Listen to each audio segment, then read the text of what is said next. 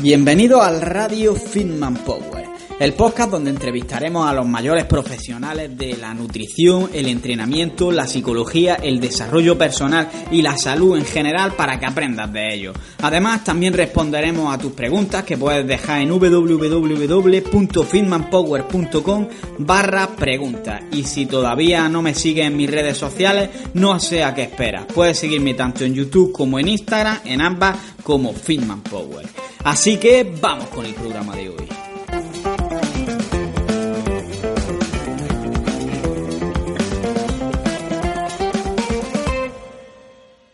Muy buenas, hijos del hierro, y bienvenidos una vez más aquí a Radio Fitman Power. Antes de nada, quiero desearos una feliz Navidad y próspero Año Nuevo.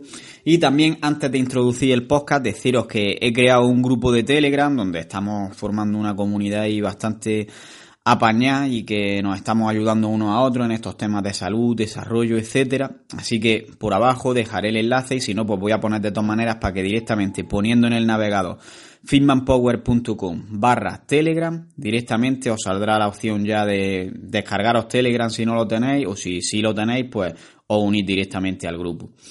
Y bueno, una vez que he dicho esto, vamos a presentar la entrevista, que en este caso tenemos a Roberto Sánchez del Valle, muchos lo conoceréis por sus redes sociales, Nufisa, Nutrición, Fitness y Salud. Y él es dietista nutricionista y vamos a dividir, como siempre, la entrevista en dos partes. En esta primera vamos a tratar muchos de los mitos que se tienen en la sociedad actual sobre la alimentación, como el de si el desayuno es la comida más importante del día, sobre los digestivos después de comer, que normalmente hay gente que se piensa que puede ser interesante tomar, por ejemplo, una copa de anís o un gin tonic después de comer y que eso es saludable, o la copita de vino diaria o de cerveza. Hablaremos también sobre el mito de que el cerebro necesita azúcar para funcionar, sobre los huevos y el colesterol e incluso también vamos a entrar un poco en el tema del danacol. ¿Sirve esto para bajar el colesterol o no? Eso va a ser esta primera parte y en la segunda parte ya explicaré más a fondo en ella lo que vamos a tratar, pero va a tratar sobre todo de la individualización de la dieta a diferentes situaciones en la vida. Hablaremos sobre el real food, el ayuno intermitente, un poco más sobre el consumo de azúcar y también nos va a contar algunos casos específicos que se encuentra él en consulta, como si los pacientes mienten, si dicen la verdad, la gestión del tiempo, las expectativas de los pacientes o cómo podemos saber cuándo se tiene que derivar a otro profesional o cuando tú estás con un nutricionista y ves que no sabe llevar tu caso, ¿cómo puedes reconocerlo? Entonces es una entrevista bastante interesante y sobre todo muy práctica y que la hemos hecho en un formato diferente, muy divertido, haciendo una especie de juego donde yo me creo todos los mitos y él tiene que intentar convencerme y yo se lo pongo lo más difícil que pueda. Así que os dejo que disfrutéis de la entrevista y vamos dentro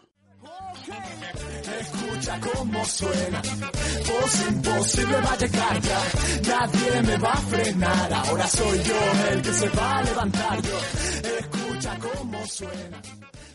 Muy buenas, pues estamos aquí con Roberto Sánchez del Valle, que casualmente es mi vecino. Y lo primero de todo, darte las gracias por haber aceptado la entrevista, sobre todo sin saber que éramos vecinos, porque me he hecho vecino tuyo mientras estábamos gestionando la entrevista. Totalmente. Y también porque aporta una información que creo que llega a la población general y eso es lo que considero que es lo más importante en estos temas de divulgación. Y bueno, aparte de darte las gracias, como yo te conozco recientemente desde que somos vecinos, quiero que te presentes al público por si alguien no sabe quién es.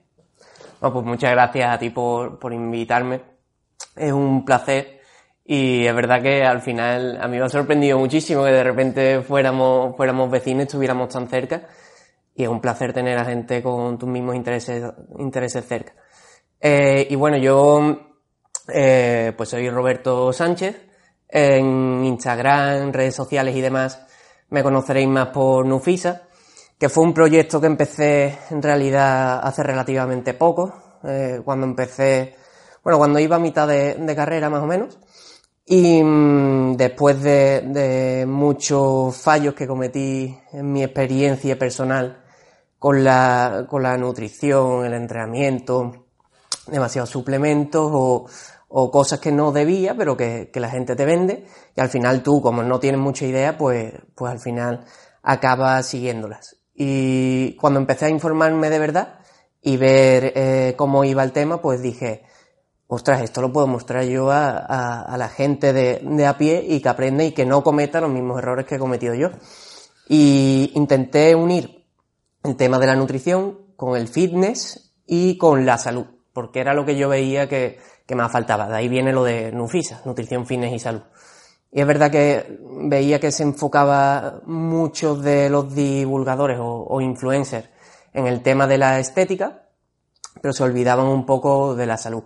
Yo creo que la estética es importante, todos al final la tenemos en cuenta, queramos o no, pero nunca debemos olvidarnos de, de lo más importante, que para disfrutar de un cuerpo bonito tenemos que tener salud.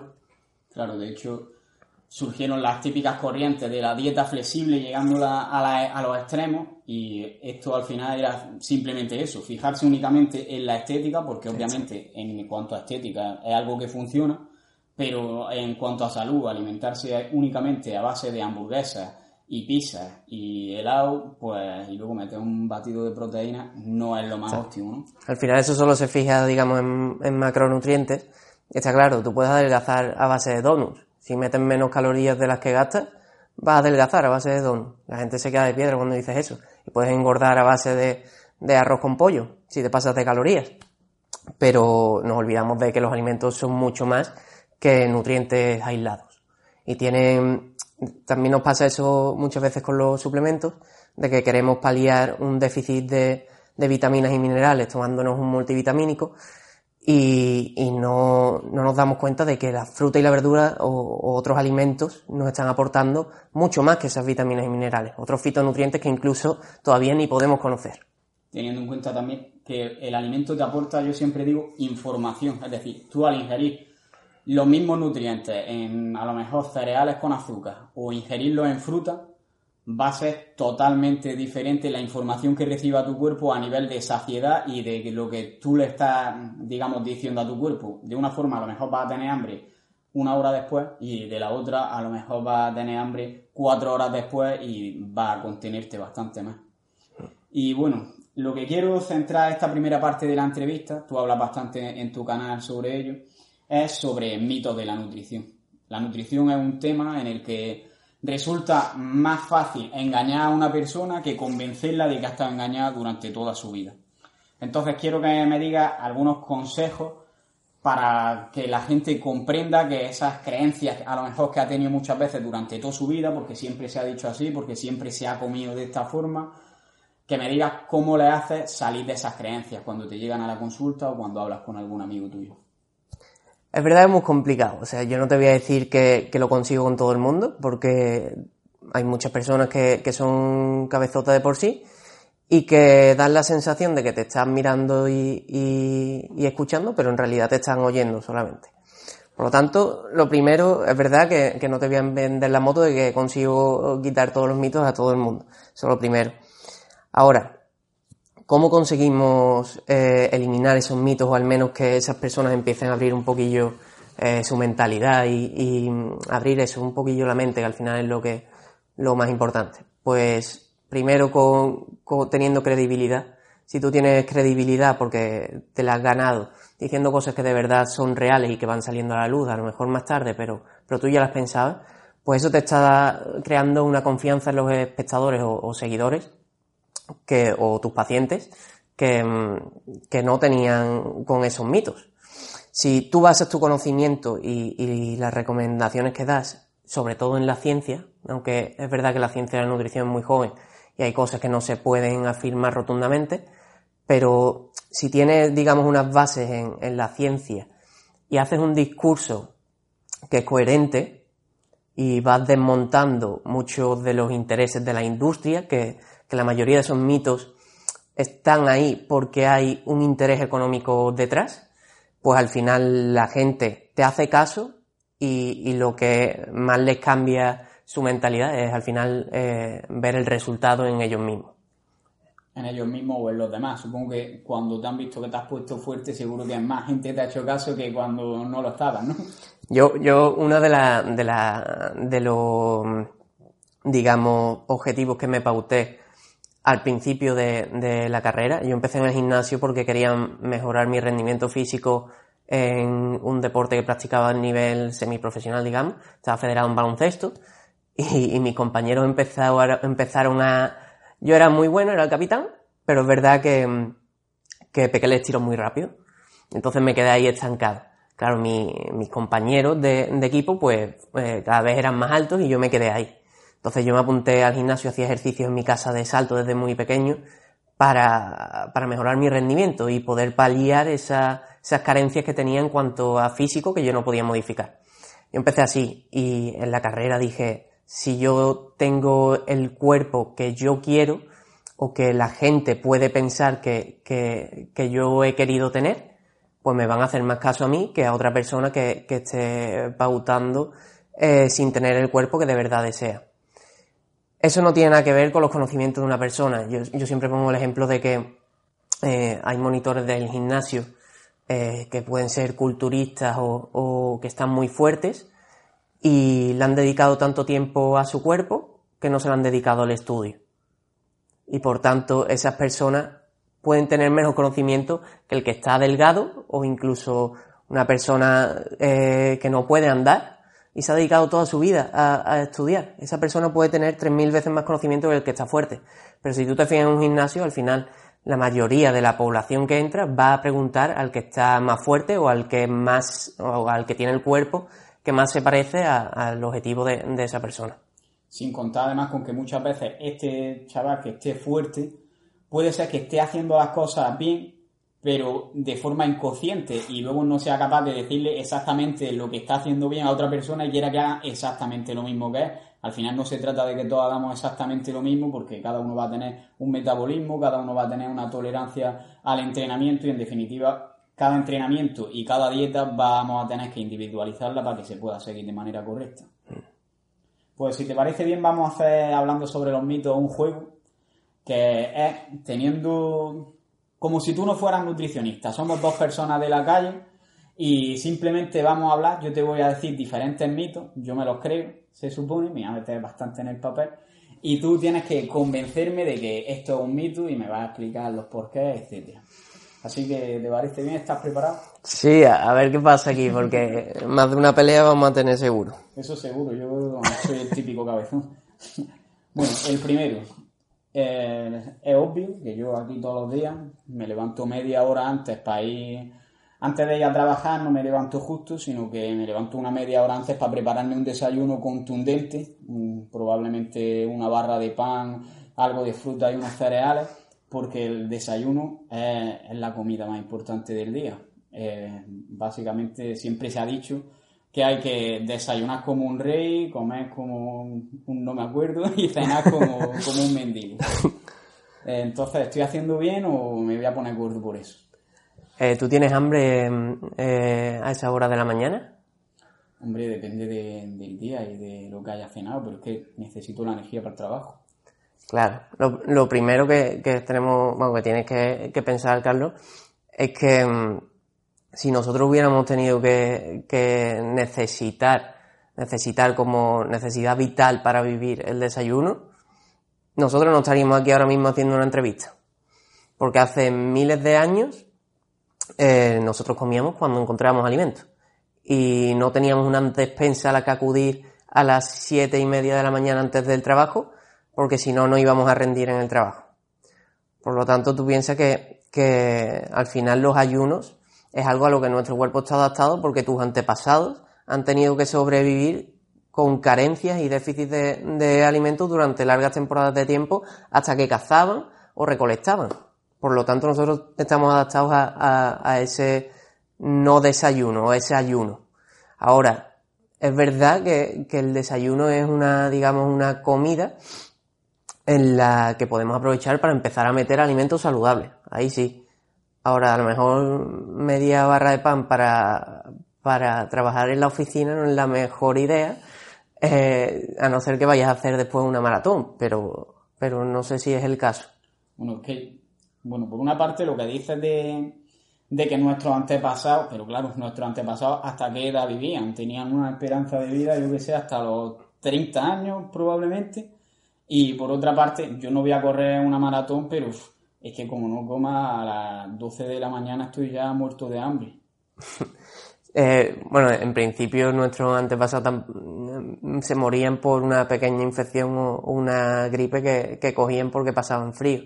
Nosotros estamos tan protegidos, incluso eh, cabría decir sobreprotegidos, que, que duramos más, pero porque la medicina ha avanzado mucho. Y, y energía, eh, bueno, la barra de pan te da mucha energía, pero en realidad no te sacia. Si tú eligieras otros alimentos mucho más saciantes y hicieras una comida más completa, como puede ser incluyendo algo de fruta o algo de proteína con esa tostada, pero sin meter eh, medio kilo de hidrato de carbono, sino a lo mejor un poquillo menos, pues te iría incluso mejor y llegarías con menos ansiedad y menos hambre a la siguiente comida. Pero entonces estás diciendo que, el pan no es, no es, un alimento sano para incluirlo en el desayuno, porque de toda la vida se ha desayunado tostada de, jamón o de mantequilla o de manteca. el pan es un alimento que no tiene por qué no ser sano, pero el problema que tenemos en nuestra cultura y, sobre todo en España es que eh, hay pan para desayunar, pan para comer pan para media mañana con el bocadillo, pan para merendar y pan para cenar, para empujar y para mojar la, la, salsa sobrante. Entonces, el pan no es que no sea sano, pero nos está aportando muchas calorías sin llegar a saciarnos. Y además el pan que hay hoy en día no tiene la misma calidad que tenía hace unos años. Es un pan blanco refinado que al final no te estás haciendo en ningún caso y lo que te está es aportando muchas calorías sin, sin ningún fundamento, sin ningún nutriente. O sea que sí puedo desayunar pan integral con mi tostada y, aparte ya la fruta y... Un buen desayuno puede, puede ser ese pan integral. Más, más importante que, el pan es con qué lo combinamos. una buena opción es algo, una fuente proteica en el desayuno, porque mm, se ha visto que nos ayuda con, ansiedad y ya empezamos a, incrementar ese contenido de proteína de la dieta, que nos suele faltar, aunque la gente diga que, que comemos más proteína de la cuenta, suele faltar la alimentación y sobre todo tú que seguramente seas activo, ¿no? Yo suelo ir al gimnasio media orilla todos los días. pues seguramente te venga bien incluir algo de proteína, bien sea pues un, queso fresco, algo de jamón, unos huevos incluso con, esa tostada, un, yogur aparte y, y, fruta en el desayuno suele mejorar siempre la calidad de esa, de esa comida en cualquiera de los casos. Pues a partir de ahora voy a comer más jamón. Lo está poniendo difícil, ¿eh, Carlos? bueno, vamos a pasar entonces al siguiente mito, que el otro día estuvimos allí en mi trabajo celebrando la despedida de Navidad y la verdad que trajeron postres, trajeron una comida bastante ostentosa. Yo disfruté bastante. Y después la mayoría de la gente le había sentado más, pero claro, había anís y había gin tonic. Entonces, con ese digestivo, eso nos lo tomamos todo y a los, 10 minutos estábamos como nuevos. ¿Esto es efecto placebo o de verdad es un digestivo el anís y el gin tonic? Lo primero que tenemos que pensar, y que por tu ideología, me parece, Carlos, eh, no lo tienes muy claro, es que el alcohol al final es un tóxico. Por lo tanto, nosotros estamos metiendo un tóxico en nuestro cuerpo. ¿Cuál es la prioridad de nuestro cuerpo? Pues eliminar ese tóxico. Por lo tanto, no solo no es que no sea digestivo, sino que va a empeorar la digestión de los otros alimentos. Nuestro cuerpo va a centrar todas sus fuerzas en eliminar un tóxico y se va a olvidar de que tenemos pues alimentos en el estómago y, que tenemos que digerir y metabolizar esos alimentos. ¿Por qué el hígado graso eh, se suele dar en personas alcohólicas? Porque al final el cuerpo no está metabolizando los alimentos como debe. Y entonces se está centrando en, expulsar ese alcohol. Y, hombre, normalmente, ¿al día siguiente tuviste eh, malestar gástrico y algo de diarrea? Bueno, yo no bebí, yo le preguntaría a mí, ¿eh? pero la verdad que la última vez que bebí, que antes sí bebía, malestar gástrico no, pero al día siguiente me acuerdo de echarme un tazón de cereales, lo miré y me acosté no pude Fatiga, claro. También se debe a deshidratación. Tu cuerpo se tiene que, volver a hidratar y, no tener agua es de todo menos digestivo. Vale, pero bueno. Es que estamos hablando ya de unas cantidades, pero supongo que en cantidades moderadas siempre lo han recomendado los médicos. Entonces, algo bueno tendrá. Bueno, eh, y menos el anís, no, no tiene absolutamente nada. Es más, el anís es bastante azucarado, por lo que encima, aparte de aportarnos alcohol, nos está aportando azúcar del que seguramente no, nos estemos pasando a lo largo del día. Habría que ver, individualizar en cada caso. Pero tomar alcohol con la excusa de que una copita de vino o una cerveza al día es saludable, eh, no es una buena idea. Podemos tomarlo porque queremos tomarlo y queremos disfrutar de ello.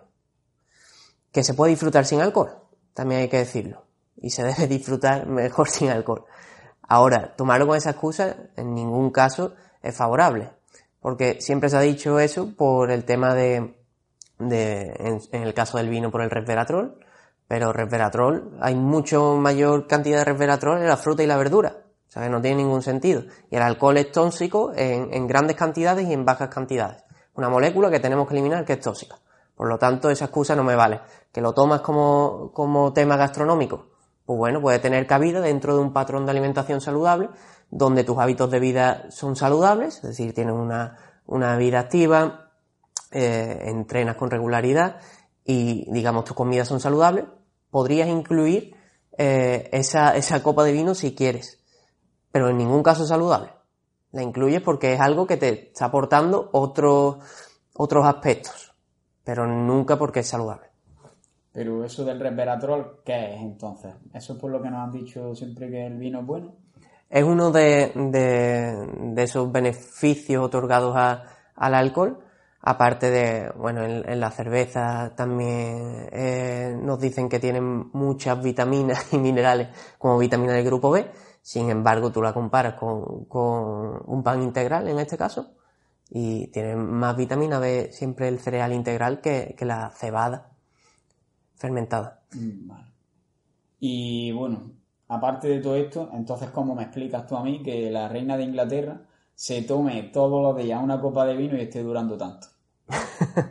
bueno, que, mm, al final eh, que tú estés comiendo algo y, y duren más, no tiene por qué eh, pasarse a todo el mundo. Es decir, hay gente que, que con esa... No, no, hay solo un factor, digamos, que vaya a causar una enfermedad.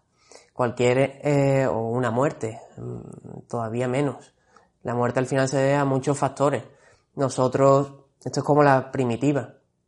Para un cáncer de pulmón, mm, un fumador eh, puede morirse de, de otra cosa porque la atropelle un coche, por ejemplo, y no morir por cáncer de pulmón aunque esté comprando muchos boletos para tener ese cáncer de pulmón. Esto es al final sorteo. Pero está claro que si tú tienes un estilo de vida que favorece a esas enfermedades, es muchísimo más probable que, que ocurran, al fin y al cabo. Es decir, que en realidad eh, puede que a lo mejor se tome la copita de vino todos los días, pero a lo mejor también hace bastante deporte y el resto de su dieta sí es adecuada, seguramente tenga, digamos, unos hábitos de vida saludables, se haya cuidado desde, pequeña, pero a lo mejor sin cuidarse puede llegar a, la excepción eh, confirma la regla al final. pero si tú tienes algo que estás haciendo mal, intenta que todo lo demás esté bien. Al final es eso, es eh, si tú compras mucho, para la lotería de Navidad que hay ahora, si compras muchos números, vas a tener más probabilidades de que te toque. Pero a lo mejor le toca al que solo ha comprado un cupón. Vale.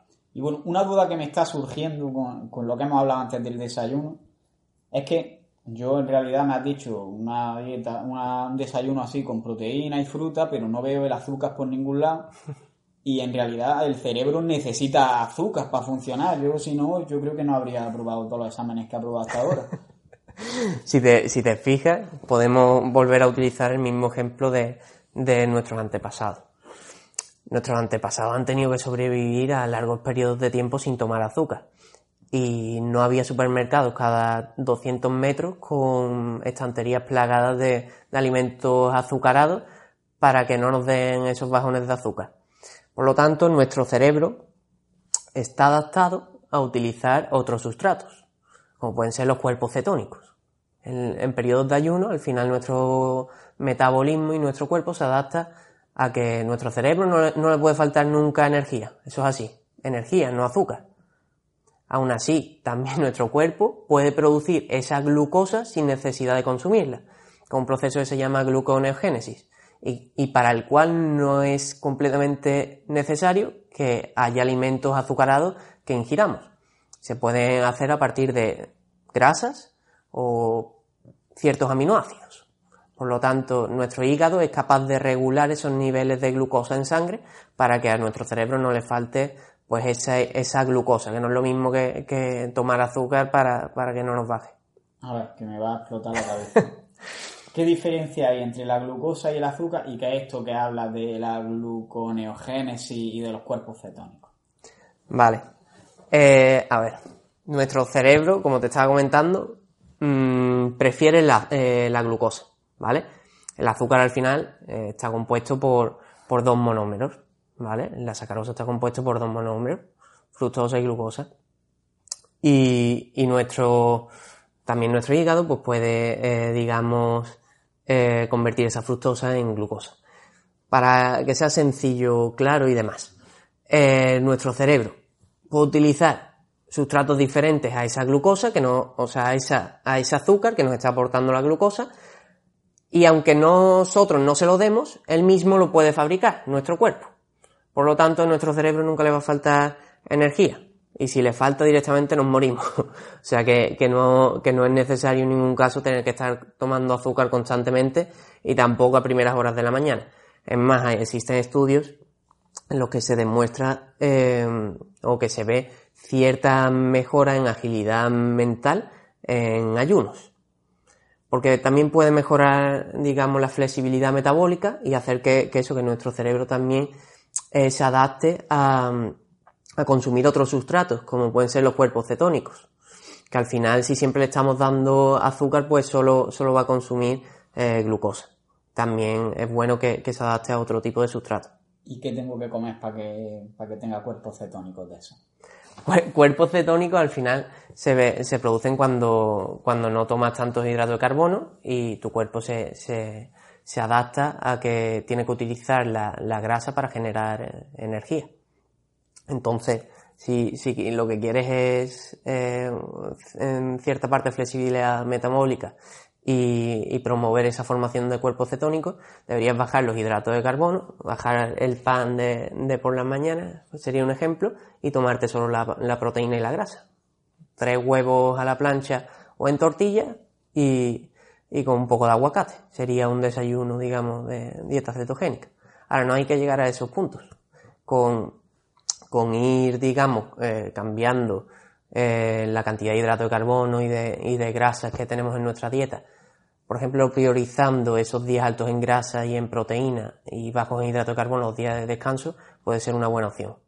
O sea que como comemos tanto pan, nuestro cuerpo está acostumbrado a tener la glucosa esta que dice y entonces cuando no le damos carbohidratos o pan, pues es como que le falta algo, pero en realidad se sabe buscar la vida para que para encontrar energía, ¿no? Y eh, es bueno de vez en cuando dejar el pan para, para que se acostumbre o para que esté entrenado, digamos, para utilizar otro sustrato energético, ¿no? Exacto, puede ser bueno.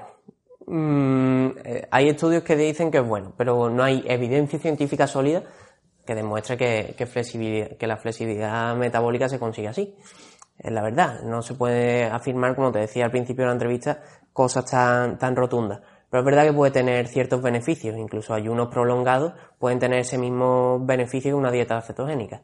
Es decir, dejar de consumir directamente ese pan y esos alimentos, que aparte del pan, pues el arroz, la pasta y tal también te aporta hidrato de carbono, no solo el pan, pues durante 24 horas o un ayuno más pequeño también tendría los mismos beneficios. Yo creo que, lo entiendo. Ahora, me has dicho que un buen desayuno es el de huevos revueltos con aguacate. El aguacate no, me gusta mucho, no, no, sabe a mucho, pero los huevos, como voy a desayunar huevos todos los días, eso... Yo la última vez que tenía el colesterol alto fui al médico y me dijo los huevos y el queso fuera. Uno de, de los problemas que tenemos hoy en día es que nos falta la figura del dietista nutricionista, y esto lo hago o técnico en dietética y nutrición, nos falta la sanidad pública. Un médico mm, durante toda su carrera tiene solo una asignatura de, nutrición y es verdad que, dan recomendaciones y, no me estoy metiendo en la figura de los médicos, sino con, con ciertas recomendaciones que dan que están bastante desactualizadas. Eh, el colesterol dietético, es decir, el colesterol que nosotros tomamos eh, a partir de los alimentos que ingerimos, como ese colesterol del huevo, se ha visto reflejado en los estudios que no tiene eh, tanta relevancia en nuestro colesterol sanguíneo. Es decir, por, no por comer más colesterol, vamos a tener más colesterol en nuestra sangre. Por otro lado, para que te explote ya del todo la cabeza, el colesterol no es un marcador fiable de enfermedad cardiovascular y va a depender de otros factores. Y tampoco es del todo fiable fijarse solo en HDL y LDL, que es el HDL el supuesto colesterol bueno y el LDL el supuesto colesterol malo. Habría que fijarse en otros aspectos en los que no llegamos a profundizar normalmente los análisis de sangre, como puede ser ese, ese tamaño de las partículas de LDL, las grandes normalmente nunca, bueno, nunca, no, no se van a pegar a esas placas de ateroma, sin embargo, cuanto más pequeñas sean esas partículas de, de colesterol LDL y mayor número haya, más probabilidades vamos a tener de formar esas placas de ateroma. Al igual que no nos solemos fijar tanto en los triglicéridos, y este sí es un pelín más fiable que incluso el colesterol. Ahora, que favorece que tengamos esos niveles altos de triglicéridos o, mayor número de partículas de LDL pequeñas. Y no solo eso, sino que favorece que esas partículas se oxiden y por tanto se peguen a esas placas de ateroma, porque al final las que se pegan son las oxidadas. Pues va a ser, digamos, está mucho más relacionado con el consumo de azúcar que con el consumo de grasas y de colesterol dietético. Está mucho más relacionado tomar azúcar con tener enfermedad cardiovascular que tomar eh, grasas y colesterol. Pero el médico ya me ha quitado el azúcar por, la diabetes. Entonces, ¿qué tengo que hacer de verdad para bajar el colesterol? Porque, a ver, los huevos me gustaban y yo, yo comía bastantes huevos, pero me dijo que no y... Mm, en primer lugar, lo que tienes que cambiar, digamos, tu estilo de vida sea, seguramente no, no tengas un estilo de vida activo. ¿Cuántos pasos más o menos haces al día, Carlos? 4.000. Unos 4.000. No, no, lo sé. Normalmente, eh, ¿y haces ejercicio aparte de, esos pasos? La media hora del gimnasio, me has dicho. En el, trabajo voy bastantes veces al baño. Haces sentadilla, ¿no? Para, sí, sí. para ir al baño. Pues está claro que no tienes un estilo de vida que favorezca esa circulación positiva para nuestras extremidades. Si tú no le dices al pie que le tiene que llegar sangre, pues nunca le va, le va a llegar y no va a bombear el corazón eh, ni tan fuerte ni tantas veces para, para que, digamos, distribuyamos todos los, nutrientes que nuestro cuerpo necesita. Por lo tanto, es un cambio, digamos, en global. No solo empezar a comer huevos por la mañana y ya nos pensemos que, eso va, va a ser, nos va a quitar el colesterol. Y después que el colesterol es algo también muy genético. Hay personas que tienen un colesterol eh, alto por, por, genética y eso no significa que sea malo. Hay que, que, ver otros factores. Por lo tanto, cambiar el estilo de vida, hacer algo eh, de ejercicio, eh, a ser posible también incluir algo de ejercicio de fuerza, siempre va a ser positivo. Y cambiar un poco la alimentación a favor de, de esos alimentos eh, que nos pueden ayudar, como aumentar el contenido de proteína de la dieta, eh, grasas saludables. Y aunque no tomes azúcar eh, visible o no le eches azúcar al café, seguramente estés consumiéndolo en productos ultraprocesados que tú no sabes que lo llevan. O, o simplemente estás, mm, digamos, consumiendo alimentos que, que son muy fácilmente digeribles, como ese pan blanco por la mañana solo, que al final es prácticamente la repercusión al final es muy parecida porque se digiere muy rápido, la milasa se lo, se lo carga enseguida y nos aumenta los niveles de glucosa en sangre muy rápido. Vale, pero me estás diciendo, por ejemplo, que consumas grasas saludables y yo hasta hace poco creía que los huevos no eran saludables y ahora me estás diciendo tú que sí. Entonces, ¿cómo sé cuáles son las grasas saludables? Eh, la grasa saludable al final, digamos que es la, la que tú podrías encontrar eh, en la naturaleza o que está poco procesado, digamos que viene de materias primas. digo esto de que está poco procesado viene de materia prima porque el aceite de oliva virgen extra es una grasa saludable. No nos tenemos que fijar tanto en grasa saturada, no saturada, sino con que no esté demasiado procesada. Eh, al final, las peores grasas son las grasas de los ultraprocesados como las grasas trans, que sí están muy relacionadas con las enfermedades cardiovasculares y tener, digamos, un, un balance óptimo de omega 3, omega 6, eh, favoreciendo ese mayor consumo de omega 3 a base de pescado azul podría ser una, una buena opción para, para prevenir ese, ese, efecto proinflamatorio de, lo, de los aceites vegetales de semilla, como el aceite de girasol, que normalmente abusamos en nuestra alimentación. Bueno, yo de todas formas, por si acaso, lo que hago después de comer siempre, siempre, me tomo un Danacol. Esto está bueno, la verdad, tiene un sabor así afresado, pero ¿esto me sirve? ¿Te sirve? Volvemos a lo mismo, a bajar eh, el colesterol de la sangre. Ahora, como hemos visto, ese colesterol no tiene por qué estar relacionado con una reducción del riesgo de la enfermedad cardiovascular. Los estudios de Danacol, que, además están financiados por Danacol, yo lo dejo ahí, eh, bajan, se supone que bajan un 10% más o menos el colesterol. Esto ocurre porque el danacol lo que tiene son esteroles vegetales, que digamos es un, compite con el colesterol. Se absorbe y compite con el colesterol. Por lo tanto, disminuye al final el colesterol propio del cuerpo. Eh, disminuye nuestro colesterol. Ahora después, en los estudios que muestran ese consumo de danacol con enfermedades cardiovasculares, no hay ninguna correlación y mucho menos causalidad. Por lo tanto, eh, ellos además lo anuncian así porque es lo que permite la legislación. Eh, Danacol disminuye el colesterol o puede disminuir el colesterol, pero en ningún caso va a poner que disminuye el riesgo de enfermedad cardiovascular, que al final es lo importante. El colesterol nos hemos obsesionado porque para la industria le interesa, digamos que, que si nosotros conseguimos eh, poner beta-glucanos, que es un compuesto que tiene la avena de forma natural, en galletas y decimos que esas galletas te van a bajar el colesterol y que el colesterol es el, mayor eh, problema del siglo XXI, pues vas a comer esas galletas. Pero, ¿y si te digo yo que, comer los copos de avena es muchísimo mejor? Pues claro, eso no interesa. ¿Por qué? Porque es más barata esa avena. Esos copos de avena son más baratos. Y tú puedes vender unas galletas a, a precio de, de, aguacate, de aguacate arándano porque tiene beta-glucano. Vale, vale. Entonces, que digamos, la, el Danacol sí me va a ayudar a bajar el colesterol, voy a poder engañar a mi médico y decirle que estaba haciendo las cosas bien, pero que esto no significa que me vaya a quitar el riesgo de que tenga enfermedades, ¿no? Exacto. Eh, se ve que puede bajar hasta un 10%. Ahora, que eso tenga de verdad implicación en una disminución del riesgo de las enfermedades cardiovasculares, no se ha visto en ningún estudio. Vale, yo creo que está claro. Y voy a dejar ya de hacerte sufrir con el que te veo muy tenso.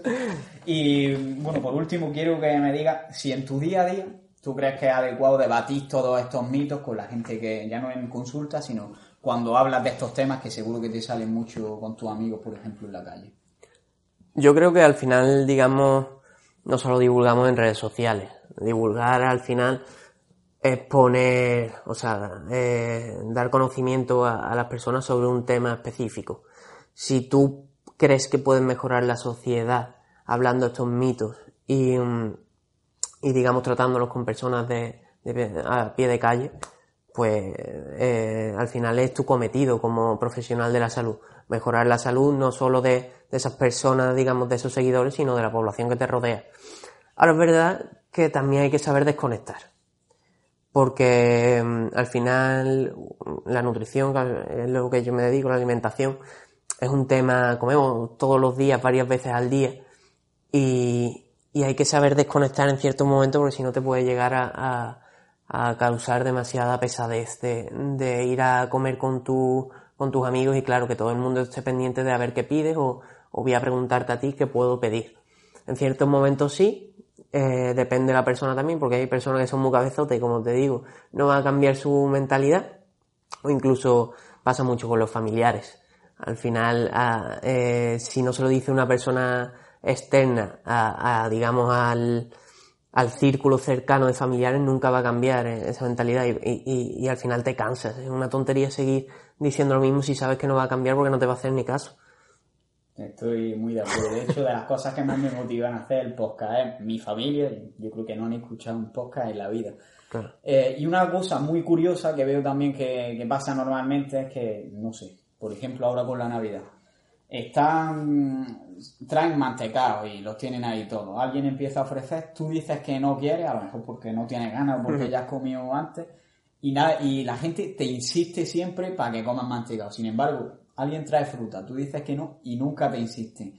Siempre con la cerveza, lo mismo. Vas a un bar con tus amigos, todos piden cerveza. Yo a lo mejor me pido una Coca-Cola cero, que tampoco es que sea una maravilla, pero la gente como que me dice, tío, ¿por qué no pide cerveza? Que no me gusta la cerveza y no me está suponiendo ningún sacrificio, pero la gente siempre me insiste.